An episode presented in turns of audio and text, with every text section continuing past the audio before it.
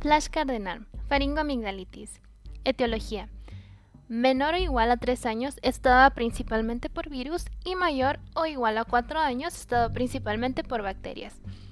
¿Cuál va a ser nuestra bacteria principal y número uno para nuestra etiología de faringoamigdalitis? Bueno, va a ser Streptococo beta hemolítico del grupo A, que viene siendo Piógenes. ¿Qué clínica vas a encontrar en tu paciente? De entrada, disfagia, odinofagia, fiebre y malestar general. Subráyalo. Diagnóstico. Debes de tener muy en cuenta tus criterios de MSLAC. ¿Cuáles son? Hipertrofia, exudado faringeo, un punto. Adenopatía cervical anterior dolorosa, un punto. Ausencia de tos, un punto. Fiebre mayor o igual a 38 grados centígrados, un punto. Edad de 4 a 14 años, un punto. Y edad mayor a 44 años, menos un punto. Para su interpretación, bueno, vas a tener que menor o igual a un punto, no tomar prueba rápida de antígeno para grupo A de streptococo. 2 a 3 puntos, tomar prueba rápida de antígeno para grupo A de streptococo y si sale positivo, sea antibiótico. Mayor o igual a 4 puntos, de entrada sea antibiótico. ¿Qué debes de tener en cuenta aquí? Que tu estándar de oro va a ser el cultivo de exudado faringio. Ahora, ¿qué tipo de agar vas a utilizar? Agar sangre. Esto solo en caso de recurrencia sin mejoría tratamiento. ¿Cuál es el tratamiento que vas a instaurar? En caso de que sea viral, es enteramente sintomático, paracetamol, naproxeno. Si es bacteriano de primera línea, tienes dos esquemas diferentes según la Guía de Práctica Clínica Nacional. Tu primer esquema es penicilina benzatínica, 1.2 millones de unidades internacionales, dosis única, o bien penicilina benzatínica, 1.2 millones de unidades internacionales, cada 12 horas en dos dosis, más penicilina procaínica, 800.000 unidades internacionales, cada 12 horas, tres dosis. En caso de alergia, se puede dar eritromicina, trimetoprim, sulfametoxazol. Segunda línea, cefalosporina de primera generación, tratamiento para erradicar el estreptococo beta hemolítico del grupo A, indicado 9 días después de la enfermedad, penicilina benzatínica 1.2 millones unidades internacionales cada 21 días por 3 meses. En caso de recurrencia, se puede instaurar tratamiento con clindamicina. En presencia de dolor, o fiebre, paracetamol o naproxeno. ¿Qué complicación puedes tener en este tipo de patología? Principalmente un absceso periamigdalino. También puede pasar que exista fiebre reumática, otitis media aguda, neumonía, meningitis, endocarditis o glomerulonefritis. ¿Qué se ha reportado de otros exámenes nacionales? Bueno, han comentado que siempre preguntan el agente causal y tú ya te lo sabes, es el estreptococo beta hemolítico del grupo A. Asimismo, debes saber los criterios de Centor modificados, que también son llamados de SLAC, que ya te los comenté. Estos recuerda que son para dar el tratamiento correcto al paciente. Asimismo, debes de conocer los dos esquemas que maneja la Guía de Práctica Clínica Nacional como tratamiento de primera línea. El tratamiento en casos alérgicos a la penicilina y el tratamiento para la erradicación del estreptococo beta hemolítico del grupo A. Recuerda, en caso de pacientes con alergia a penicilina, puedes instaurar tratamiento con eritromicina o trimetoprim con sulfametoxazol. Para la erradicación del estreptococo beta hemolítico del grupo A, penicilina benzatínica cada 21 días por 3 meses. Y en caso de recurrencia, clindamicina. Es necesario también, es súper importante, conocer las indicaciones de amigdalectomía. ¿Cuáles son? hipertrofia grado 3 o 4 y amigdalitis recurrente Paradise. Entonces, hablando específicamente de amigdalectomía, las indicaciones absolutas son, y esto es preguntable sí o sí, obstrucción de la vía aérea superior por hipertrofia amigdalina grado 3 o 4 y amigdalitis recurrente documentada por los criterios de Paradise. Indicaciones relativas.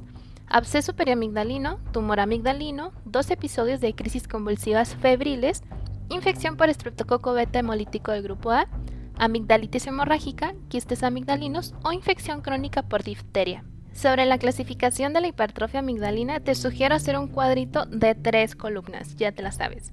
En la primera vas a poner los grados, en la segunda la definición y en la tercera la descripción. Para los grados vas a tener 0, 1, 2, 3 y 4. Definición 0, no visible, Descripción, las amígdalas no alcanzan los pilares amigdalinos. Grado 1. Obstrucción menor al 25% Descripción. Las amígdalas ocupan menos del 25% del espacio transverso de la orofaringe medido entre los pilares anterior y posterior. Grado 2. Obstrucción de 25 al 49%. En este caso, las amígdalas ocupan menos del 50% del espacio transverso de la orofaringe. Grado 3. Obstrucción del 50 al 74%. En este caso, las amígdalas ocupan menos del 75% del espacio transverso de la orofaringe.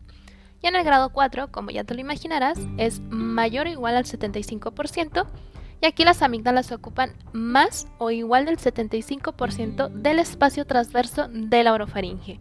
Con eso cierras tu cuadrito y bueno, tienes otras descripciones. Complicaciones de la amigdalectomía. Hemorragia, fringodinia, edema, aspiración, insuficiencia velofaringia y enfisema. Técnicas indicadas por la Guía de Práctica Clínica Nacional. Existen dos, fría o caliente. La fría es disección tradicional. Aquí puede haber un sangrado mayor. Y en la caliente es electrodisección con diatermia. Ahora sí, los criterios de Paradise. Te he hablado mucho de ellos, pero no te los he descrito. Puedes hacer una tabla un poco más sencilla de dos columnas. Frecuencia mínima de los episodios de amigdalitis. Mayor o igual a 7 episodios en el año previo o mayor o igual a 5 episodios en cada uno de los últimos dos años. O bien, mayor o igual a 3 episodios en cada uno de los últimos 3 años. ¿Qué características clínicas agregadas a la odinofagia puedes tener? Bueno, una temperatura mayor o igual a 38.3 grados centígrados o adenopatías dolorosas mayor a 2 centímetros. O bien exudado amigdalino o positividad del cultivo faringio para estreptococo beta hemolítico del grupo A. ¿Qué tratamiento vas a instaurar? Los antibióticos han sido administrados a dosis convencionales para episodios probados o sospechosos de infección estreptocócica. Documentación. Cada episodio y sus características han sido corroborados con notación contemporánea en una historia clínica o si no ha sido documentado el episodio infeccioso, se realiza una observación. Subsecuente con dos episodios de faringoamigdalitis con patrones de frecuencia, hallazgos clínicos coexistentes con la historia clínica inicial. Repasando muy brevemente, entonces, en tu faringoamigdalitis bacteriana, etiología estreptococo beta hemolítico del grupo A, biógenes. Clínica, disfagia, dinofagia, fiebre y malestar. Inicial para tu diagnóstico. Criterios modificados de Centor, que son los que te mencioné. MSCLAC. Complementario, prueba rápido de antígeno para estreptococo beta hemolítico del grupo A. Y tu gold standard. Subráyalo. Cultivo exudado faringio, agar sangre. Tratamiento de primera línea, penicilina benzatínica. En alérgicos, eritromicina o trimetoprim con sulfametoxazol, pero deja eritromicina. Segunda línea, cefalosporina de primera generación. Recurrencia, clindamicina, dolor y fiebre, paracetamol. Para erradicación del estreptococo, penicilina cada 21 días por 3 meses. En caso de complicaciones, absceso periamigdalino va a ser lo primero que vas a encontrar. Se debe de tomar cultivo exudado faringio en caso de recurrencia o si no hay mejoría al tratamiento.